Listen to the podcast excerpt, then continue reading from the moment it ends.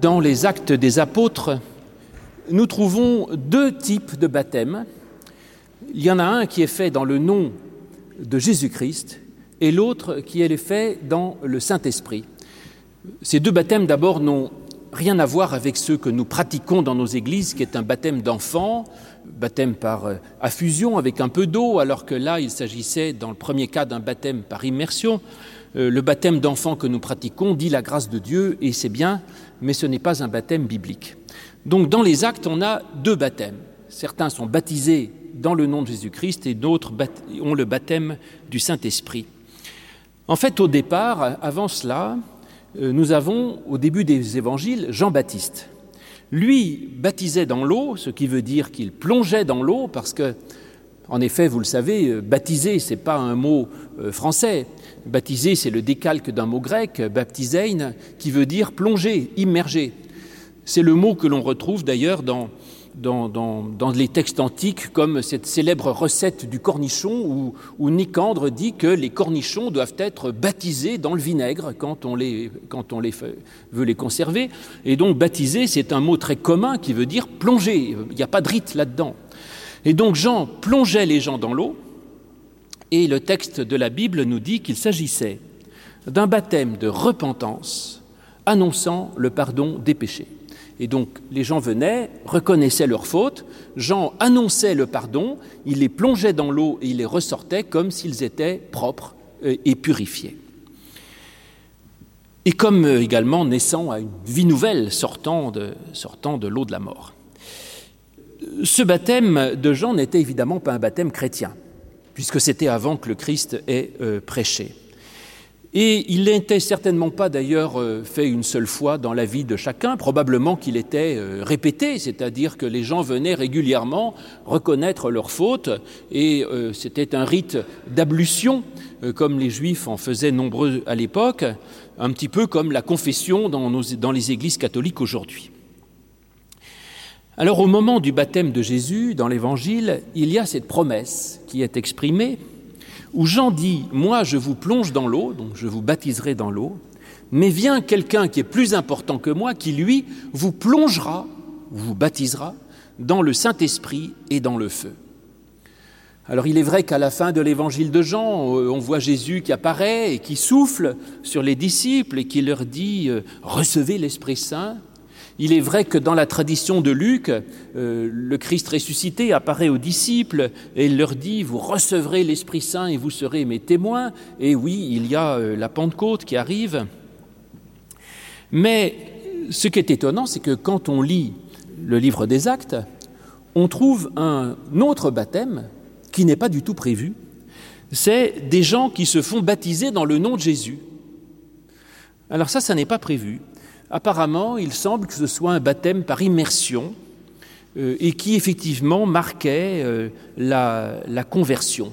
On dit, et on m'a appris dans mes études, que ce baptême par immersion au nom de Jésus marquait la, la conversion de ceux qui devenaient chrétiens, l'adhésion au christianisme, mais en fait, j'en suis pas du tout certain. Parce que si on lit bien les actes, on se rend compte que chaque fois qu'il est mention de ce baptême au nom de Jésus, on est dans un exact parallèle avec le baptême de Jean. Il est exprimé de la même façon qu'ils se font baptiser pour la repentance et pour la conversion, c'est la même chose, et pour le pardon des péchés. Et donc il s'agit, à mon avis, du même baptême. Simplement, il n'est plus dit qu'ils sont baptisés comme ça dans l'eau, mais qu'ils sont baptisés au nom de Jésus-Christ. Et là, il y a une petite précision à faire. C'est que euh, toutes nos traductions en général mettent que ces gens-là se font baptiser donc dans l'eau pour le pardon des péchés au nom de Jésus-Christ. C'est d'ailleurs ce que nous faisons quand nous baptisons des bébés, nous disons je te baptise au nom du Père, du Fils et du Saint-Esprit. Mais vous avez l'habitude de m'effacer si de traduction, nos traductions nous mentent, une fois de plus, et il n'est pas tellement euh, marqué qu'ils sont baptisés au nom, mais bien baptisés dans le nom. Ce n'est pas vrai dans tous les manuscrits, mais les plus anciens ont toujours dans le nom, et les autres parfois ont baptisé dans l'eau, au nom de, mais le plus souvent c'est baptisé dans le nom de Jésus-Christ. Et donc voilà que ces gens sont plongés dans le Christ. Et ça, ça m'intéresse. Parce que je crois du coup que l'eau finalement passe au deuxième plan. Et il ne s'agit pas tellement de plonger les gens dans l'eau, ce dont on se un peu, qu'il y ait de l'eau ou pas d'eau, c'est pas très grave, mais de les plonger dans le Christ. Et ça, c'est la chose essentielle que nous pouvons faire même sans eau, dirais-je, être plongé dans le nom du Christ. Or, je vous l'ai dit, il s'agit toujours d'un baptême de pardon des péchés, et l'eau devient secondaire et est en quelque sorte remplacée par le Christ lui-même. Ça veut dire que Jésus est présenté comme celui qui nous lave, celui qui nous purifie, celui qui nous pardonne. Il est l'eau euh, lustrale, dirais-je. Et il est vrai que le message du Christ, l'évangile, est un message de pardon. Et ce que nous avons à faire, c'est à nous plonger dans le Christ, à nous plonger dans cet évangile, à nous plonger dans son annonce, dans sa prédication. Et quand on se plonge dans l'évangile, ce que l'on reçoit en premier, c'est un message de grâce et de pardon. Alors ça déjà, c'est essentiel, ce message de grâce et de pardon. Essentiel parce que nous avons tant de fois l'occasion de nous sentir euh, coupables. Et dans notre vie courante, sans cesse, nous sommes culpabilisés euh, par les autres, par, euh, ce soit par nos ennemis qui sont très heureux de nous rappeler nos erreurs et nos manquements, parfois même culpabilisés par nos proches.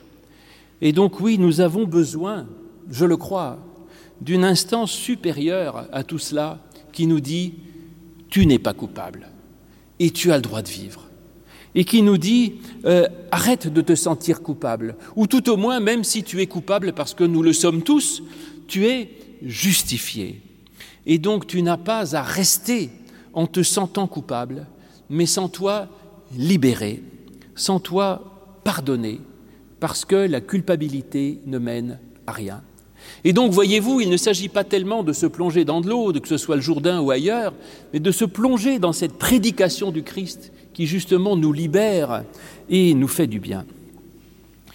Et puis, c'est aussi essentiel pour une autre raison, ce message de, pardon.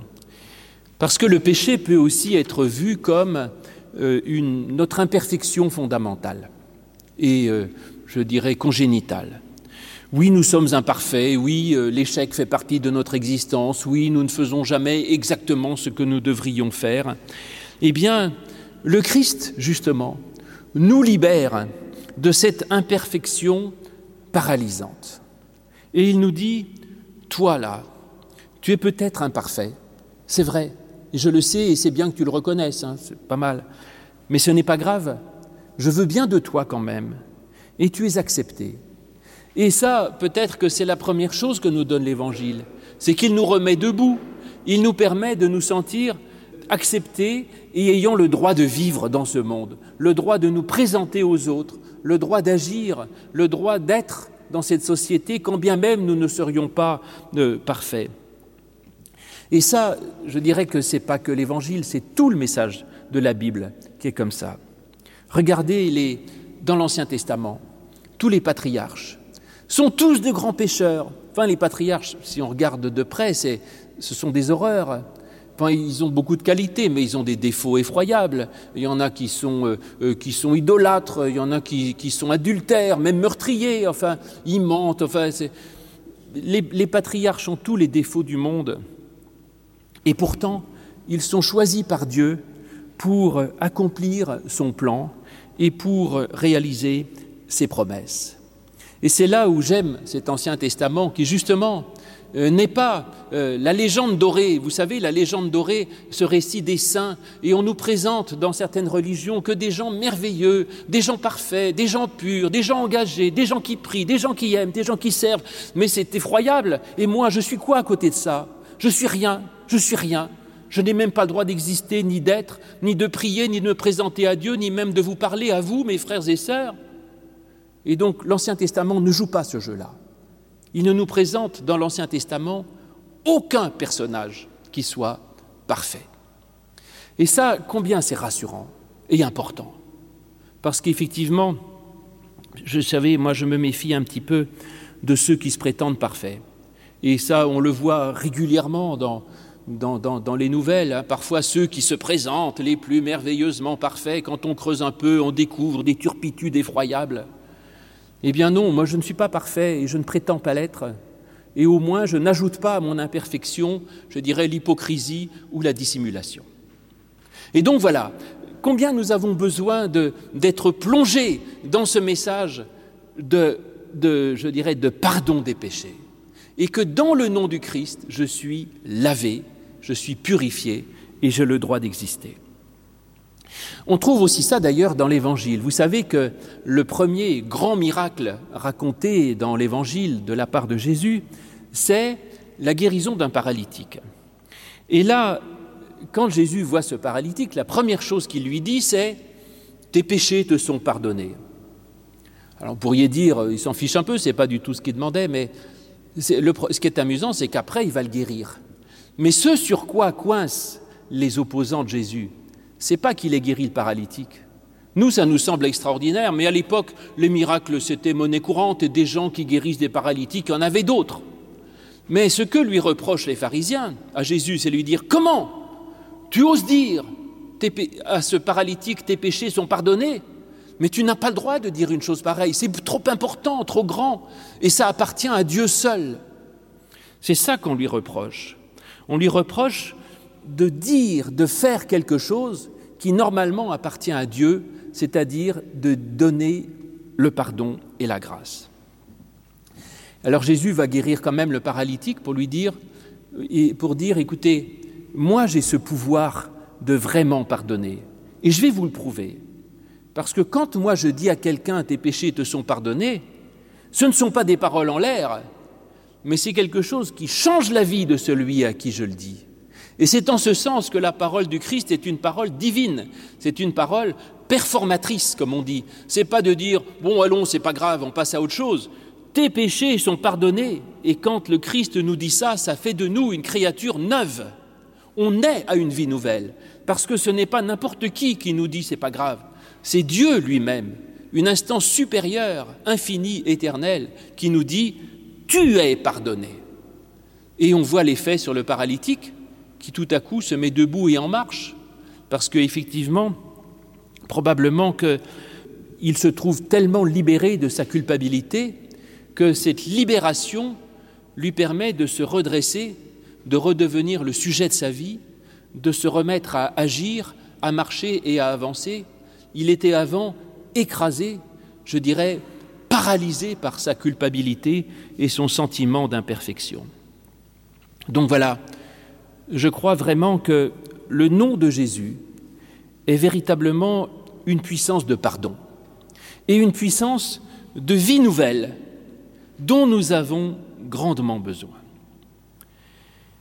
Et en même temps, ça ne suffit pas. C'est un, je dirais, c'est un bon point de départ mais vous l'avez bien entendu, euh, aussi bien dans Jean qu'après, euh, sans cesse, il est question de dire, vous avez été plongé dans le nom de Jésus pour le pardon des péchés, c'est très bien, parfait, mais il y a encore mieux que ça, c'est d'être plongé dans le Saint-Esprit.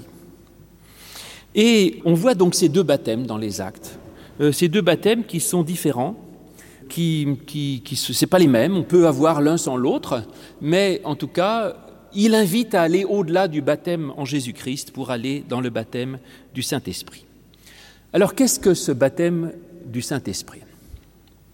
Alors vous me direz, les, charismatiques ou certaines églises évangéliques, particulièrement euh, charismatiques justement, euh, présentent le baptême du Saint-Esprit comme une expérience spirituelle une sorte d'émotion débordante, euh, indicible et formidable de celui qui tout à coup oh, ressent l'amour de Dieu pour lui et ressent sa grâce, ressent sa présence qui le remplit d'une joie extraordinaire, qui le fait déborder d'un sentiment incontrôlable au point qu'il est tellement hors de lui qu'il peut même se mettre à parler des, des paroles incompréhensibles et parler en langue. Ça, c'est ce que l'on dit effectivement dans dans ces églises charismatiques et, euh, on invite ceux qui, suivent ces assemblées à, ressentir cette expérience d'une façon la plus spectaculaire possible. Et à ce moment-là, c'est la preuve visible que d'une certaine manière, ils deviennent chrétiens. Je ne vois pas du tout les choses comme ça et je ne suis pas convaincu euh, qu'il s'agisse de ça, pour tout vous dire. D'abord, il faut bien regarder dans les actes de quoi il s'agit et le rapport qu'il y a entre ce baptême du Saint-Esprit et ce baptême au nom de Jésus-Christ. Et je vous l'ai dit là encore, les traducteurs nous mentent. C'est qu'ils nous mettent baptisés au nom de Jésus et ensuite ils parlent du baptême du Saint-Esprit. Or, dans les deux cas, on a la même proposition dans. Vous êtes baptisés dans le nom de Jésus, je vous l'ai dit, baptisés dans son annonce, en son évangile, dans sa proclamation et vous êtes baptisés dans le Saint-Esprit. Et je vous l'ai dit, baptiser, ça veut dire plonger.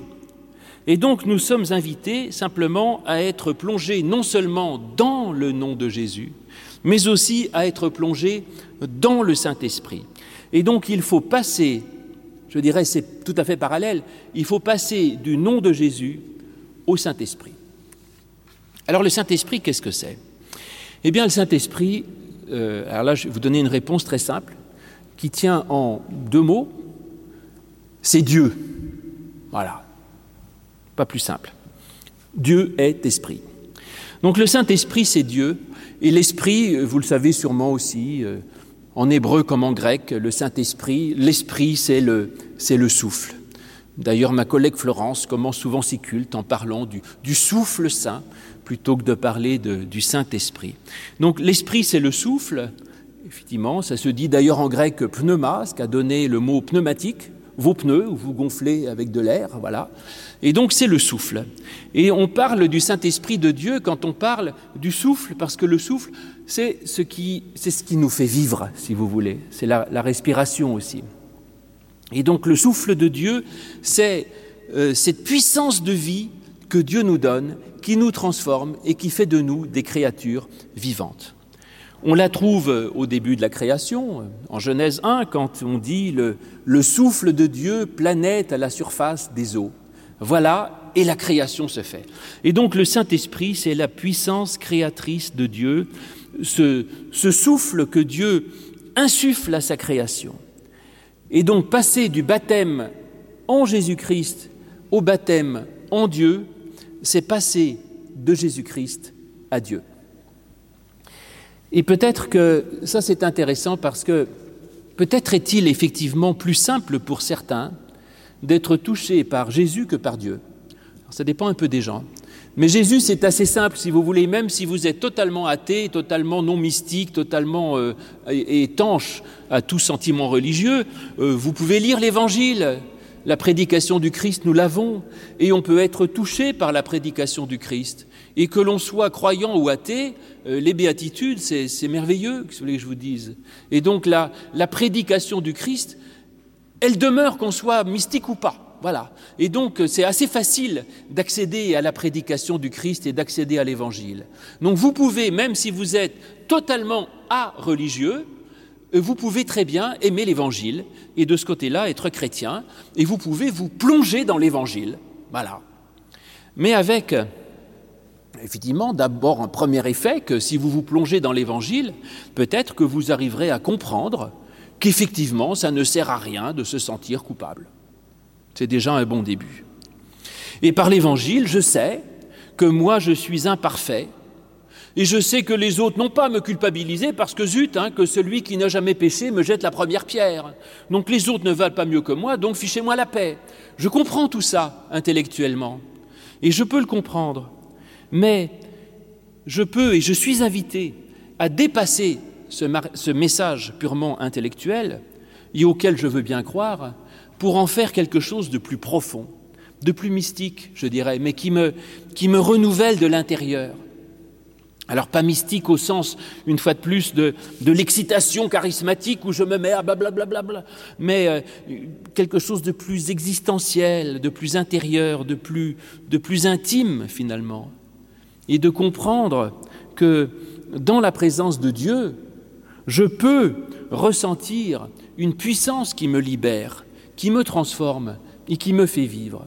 Et que ce n'est pas juste l'Évangile qui intellectuellement me dit que je suis pardonné, mais il y a aussi un Dieu qui peut me parler, parler à mon cœur, et qu'à l'intérieur de moi-même, dans ma relation à Dieu, dans, dans, ma prière, eh bien je peux ressentir ce souffle qui me transforme et fait de moi quelque chose de neuf. Alors cela, tout le monde ne le ressent pas, je le sais. Euh, certains euh, ont entendu parler du Christ, mais n'éprouvent absolument pas ce que je viens de vous dire, euh, l'idée d'une puissance directe de Dieu dans leur cœur. Mais d'abord, je dirais qu'on peut apprendre à ouvrir son cœur à l'Esprit Saint. Il ne faut pas se désespérer, on peut apprendre à développer sa sensibilité à l'art, à la sculpture, à la peinture, à la musique. Euh, il faut juste vouloir s'ouvrir à une réalité à laquelle peut-être on ne comprend pas grand-chose au départ si on n'est pas doué pour ça, mais on peut apprendre à s'ouvrir à cette réalité et on le peut.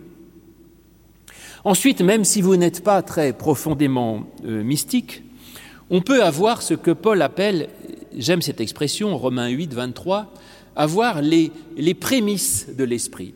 Paul dit, vous savez, on n'a pas euh, la plénitude de l'esprit, on n'est pas toujours euh, transporté par la puissance de Dieu, mais nous en avons comme les, les prémices, c'est-à-dire des, des petits échantillons. Voilà. Et parfois, on peut ressentir un tout petit peu, un petit quelque chose, comme un frémissement de quelque chose de présence de Dieu.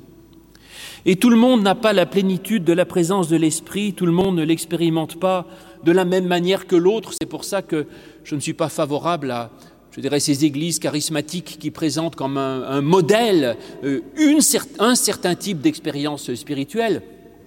Chacun l'expérimentera différemment, mais pour certains, ça peut être une expérience euh, même très fugace, très momentanée ou très partielle, dans, dans ces très courts moments peut-être où j'ai pu ressentir quelque chose qui me dépasse, soit dans une très courte prière, soit dans un événement par rapport à quelque chose, je ne sais pas si vous y êtes sensible à la nature, à un coucher de soleil, ou en entrant dans une église, ou à la naissance d'un enfant, ou que sais-je, ou certains moments où tout à coup, d'une façon très fugace, tac, je perçois quelque chose qui me dépasse. Ou ces, ces courts moments où j'ai pu tout à coup dire, parle Seigneur. Voilà, prémisse de l'esprit, quelque chose se passe, ou ces courts moments où j'ai pu dire merci Seigneur. Ce n'est pas une grande prière, mais ces moments-là sont peut-être les plus précieux que j'ai pu avoir à vivre. Et donc oui, nous sommes invités à, être plongés dans le Saint-Esprit et à découvrir ces dimensions dont je vous parle. Mais alors, est-ce avant ou après le baptême en Jésus-Christ? Alors c'est là où ça m'intéresse parce que dans les actes, eh bien, on voit les deux. Et de même, certains peuvent avoir une expérience spirituelle avant même d'avoir entendu parler de Jésus-Christ, et d'autres doivent faire des années de catéchisme avant d'expérimenter réellement cette dimension spirituelle. Et donc on trouve les deux dans les actes. Il y a euh, en acte 10 l'histoire de Corneille. Là, ils reçoivent le Saint-Esprit, et ensuite, euh, les, apôtres, viennent et ils les baptisent en Jésus-Christ un peu pour régulariser la situation, si vous voulez. Et dans ce cas, l'expérience spirituelle précède, je dirais, la pratique religieuse. Et curieusement, aujourd'hui dans notre société où de plus en plus de gens n'ont pas suivi de catéchisme, nous, pasteurs, rencontrons de plus en plus de gens qui, sans aucune éducation religieuse, ont un sentiment religieux spontané et se disent Mais je deviens dingue. Alors ils cherchent sur Internet pour trouver d'autres gens qui pourraient penser la même chose. Ils tombent sur le site de l'étoile ou d'ailleurs et se disent Tiens, c'est intéressant. Il y a d'autres gens qui expérimentent ça, cela, et ce ne sont pas des fous. Et il y a moyen de mettre des mots là-dessus. Et ils deviennent très avides de comprendre, de verbaliser, d'organiser et de rationaliser cette expérience qui est la leur. Ça, c'est assez étonnant, mais on trouve de plus en plus de gens qui, justement, sont comme ça. Et puis, euh, on a aussi l'inverse. Hein. En acte 8-9, les, Samaritains entendent d'abord parler de Jésus-Christ. Bon, euh, donc ils reçoivent le baptême en Jésus-Christ. tout est bien comme il faut, c'est rituel, ils entendent parler du Christ, ils comprennent l'Évangile, ils sont tout à fait d'accord, tout va bien. Et les apôtres disent, mais oui, mais attendez, il faut peut-être passer à l'étape d'après et être plongé dans le Saint-Esprit. Il faut que vous découvriez euh, que c'est plus qu'une adhésion intellectuelle et ils viennent pour imposer les mains. Ah, voilà un geste extraordinaire. Le Saint-Esprit qui sera donné par l'imposition des mains. C'est le geste courant du don de l'Esprit. Et c'est un geste courant, mais combien, vais-je vous dire, ce geste me touche D'abord parce que, humainement déjà, tout simplement, l'imposition des mains, c'est un contact. Et c'est de dire, tu n'es pas seul, mon frère ou ma sœur, mais je suis avec toi. Et je suis infiniment touché quand, lors des confirmations, j'impose les mains aux catéchumènes, alors très pudiquement je le fais sur l'épaule, et, et, pour moi, à quel point ça me touche, parce que vous savez, mes catéchumènes, je ne les touche jamais. Je ne fais jamais la bise aux filles et je ne leur serre même pas la main.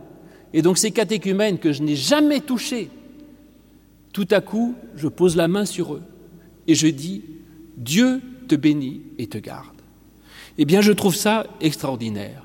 Ce contact, si vous voulez, qu'on a avec quelqu'un où tout à coup, on franchit la barrière, je dirais, de son intimité pour lui dire Je suis là, porteur d'une parole d'esprit et de vie. Et de même, quand on accompagne, quand j'accompagne un mourant, et que je peux, la dernière fois que je vois cette personne, mettre la main sur la tête et dire Dieu vous donne la paix. Qu'est-ce que vous voulez que je vous dise? Il y a quelque chose d'extraordinaire. Cette main posée qui est cet ami qui vient vers moi, ce contact d'un proche avec qui il y a quelque chose de l'ordre de la communion, et ce lien qui est au-delà du geste par un Dieu qui nous dépasse et dont nous sommes les vecteurs. Et combien on peut être touché quand un ami vous pose la main sur l'épaule quand vous pleurez, ou simplement vous tape dans le dos parce que vous avez dit une bonne blague et qu'il partage votre joie.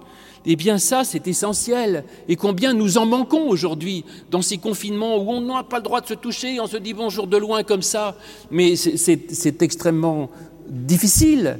Vous savez qu'un nouveau-né, un bébé que l'on prive de contact physique, meurt, meurt physiquement en quelques mois. Et donc oui, nous avons besoin de ces contacts physiques cette imposition des mains, même humainement, ce lien matriciel avec un autre qui nous dit Je suis avec toi, je suis en lien avec toi et je suis tout près de toi. Eh bien voilà déjà quelque chose d'important sur le don du Saint-Esprit. Le Saint-Esprit passe aussi par la relation à l'autre, si vous voulez. L'Esprit ne, se trouve, ne se trouve pas par une recherche solitaire sur Internet, si vous voulez l'esprit se trouve dans un lien avec l'autre, dans un partage, dans une communauté et dans une communion. Et puis enfin, euh, imposer les mains, c'est aussi euh, euh, envoyer en mission. C'est ça, c'est envoyer en mission, c'est ce que l'on fait. en tout cas, quand un pasteur se fait consacrer, les autres imposent les mains pour dire envoyer en mission. Consacré comme serviteur. Et donc voilà, imposer les mains, c'est dire à quelqu'un, euh, je te mets dans le bain, si vous voulez, plonger dans le Saint-Esprit. Le Saint-Esprit, ce n'est pas quelque chose juste que l'on reçoit. Je me plonge dans l'action créatrice de Dieu et j'accepte d'être, moi, revêti, revêtu de cette, de cette mission d'évangéliser, de porter la parole, de dire la parole créatrice et d'être à mon tour une parole dans ce monde qui soit une parole de vie, de paix, d'espérance, de confiance, de fraternité, de pardon, d'amour et de joie. Et donc oui, je suis plongé dans la mission, si vous voulez. C'est ça le baptême du Saint-Esprit. Quelle erreur dans ce monde, euh, je dirais, charismatique, de voir le baptême du Saint-Esprit comme quelque chose que l'on reçoit passivement. Mais c'est je te plonge dans le Saint-Esprit. Et c'est plus que cela. Parce que certes, l'imposition des mains va dire aussi le soutien fraternel, et euh, celui qui impose les mains est lui-même serviteur. les pasteurs, quand ils, quand ils, quand ils donnent l'ordination, je ne sais plus qu'on appelle ça, la consécration à un autre pasteur, disent Nous, on est au boulot et viens avec nous, mon frère. C'est ça le sens. Mais c'est beaucoup plus que ça. Beaucoup plus que ça. Attention. Parce que j'ai cherché, évidemment, dans, ma bonne concordance, je me suis dit Imposer les mains. J'ai demandé à mon ordinateur Trouvez-moi tous les passages où il y a impose les mains dans l'Ancien Testament. Je cherche 1, 2, 3, 4, 5, 6, 5, 35 passages. Les 35 premières occurrences d'imposer les mains dans l'Ancien Testament, il s'agit du prêtre qui impose la main sur la tête de la victime du sacrifice, de l'animal qui est offert à Dieu. Et donc, mais tous, que ça. Imposer la main, le prêtre impose la main sur l'être qui est offert à Dieu en sacrifice. Vous voyez que ça va loin. C'est plus que dire Allez, je te donne le Saint-Esprit. C'est dire Mon ami, je te consacre à Dieu comme un sacrifice. Tu es offert à Dieu comme serviteur et tu es invité à offrir toute ta vie à Dieu. Et c'est ce que dit Paul d'ailleurs en Romains 12 quand il dit Je vous invite à offrir, offrez-vous vous-même comme des sacrifices vivants, saints et agréables à Dieu, ce sera de votre part un culte raisonnable. Donc voyez, le baptême du Saint-Esprit, euh, c'est plus que de dire oh ben c'est bon, j'ai le, droit de, j'ai le droit de vivre. Oui, j'ai le droit de vivre, mais je suis envoyé en mission et je suis même invité à me donner tout entier pour Dieu, à m'offrir en sacrifice. Et ce sacrifice, eh bien, c'est important parce que peut-être que vous vous demandiez tout à l'heure comment il pouvait vous être possible à vous de ressentir ce baptême du Saint-Esprit? Comment il pouvait vous être possible de ressentir ce don de l'Esprit? Eh bien, frères et sœurs, c'est très simple. Offrez-vous en sacrifice à Dieu. Voilà, c'est facile. Allez au-delà du discours bienfaisant qui nous rassure et qui dit ⁇ Vous êtes pardonné, libéré en Jésus-Christ ⁇ ce qui vous transformera, vous, réellement, et qui fera de vous des créatures nouvelles, c'est de transformer le monde. Et c'est quand vous vous offrirez vous-même en sacrifice, et je dirais en holocauste. Vous savez ce que c'est un holocauste? C'était un sacrifice que l'on brûlait entièrement. Toute la matière était transformée en fumée montée à Dieu. Voilà, nous sommes invités à ce que tout notre être soit transformé en matière spirituelle et offerte à Dieu. Tout est consommé. Et quand tout est transformé, quand tout devient spirituel, quand votre être, votre être vous-même, votre être lui-même est transformé en, en, être spirituel, c'est la, je dirais, la transformation alchimique du plomb en or, de la matière en esprit, de la vie terrestre en vie spirituelle, d'une vie égoïste dans une vie d'amour et de don, voilà ce qu'est le baptême du Saint-Esprit. Et c'est alors que nous sommes, vous disais-je, plongés dans l'Esprit. Et ce n'est pas une expérience estatique, c'est une, une logique d'existence, un message profond et fondateur pour notre propre vie, que nous recevons certes, mais que nous partageons plutôt avec des frères et des sœurs, et dans lequel nous sommes invités à entrer pour notre plus grande joie et pour la joie du monde. Amen. En ce moment, comme nous ne pouvons pas nous réunir facilement, nous ne faisons pratiquement euh, euh, plus aucun euh, baptême. Mais vous le savez, le baptême dont il est question dans la Bible, ce n'est pas un rite qui soit agréé par telle église ou telle église, mais c'est une démarche du cœur. Aussi, j'ai voulu justement mettre un peu d'ordre dans cette question du baptême, parce que dans la Bible, nous en avons au moins trois ou quatre il y a le baptême de Jean, le baptême euh, au nom du Seigneur Jésus-Christ, le baptême du Saint-Esprit. Et donc je voulais euh, revoir un petit peu euh, tout cela. Et en particulier vous poser cette question en disant peut-être avez-vous été baptisé bébé, très bien, tant mieux pour vous, mais est-ce que vous êtes baptisé du Saint-Esprit? Alors pour cela, je vous lirai quelques passages. Tout d'abord en Matthieu 3, à partir du verset 11, c'est la prédication de Jean-Baptiste. Moi, dit Jean, je vous baptise dans l'eau, en vue de la repentance. Mais celui qui vient après moi est plus puissant que moi, et je ne mérite même pas de porter ses sandales. Lui, il vous baptisera dans l'Esprit Saint et dans le feu. Et puis après, dans les actes, alors il est question de très nombreux baptêmes, mais je vais juste vous en lire euh, deux, deux extraits. D'abord, ce qu'il se passe dans cette première communauté chrétienne en acte 2, 37. Juste après, donc, la Pentecôte, le don de l'Esprit. Après avoir entendu cela, ils, c'est-à-dire les auditeurs, eurent le cœur vivement touché, et ils dirent à Pierre, Frères, que ferons-nous? Pierre leur dit, Repentez-vous, et que chacun de vous soit baptisé dans le nom de Jésus-Christ pour le pardon de vos péchés. Et vous recevrez le don du Saint-Esprit. C'est en effet la promesse qui est pour vous, pour vos enfants, pour tous ceux qui sont au loin et aussi en grand nombre, que le Seigneur notre Dieu les appellera. Et par beaucoup d'autres paroles, il rendait témoignage et il les exhortait en disant Sauvez-vous de cette génération perverse, ce qu'étaient les mots d'ailleurs de Jean-Baptiste. Et un peu plus loin, en acte 8, au verset 9, voici ce qui se passe. Donc des, des diacres euh, vont euh, évangéliser la Samarie.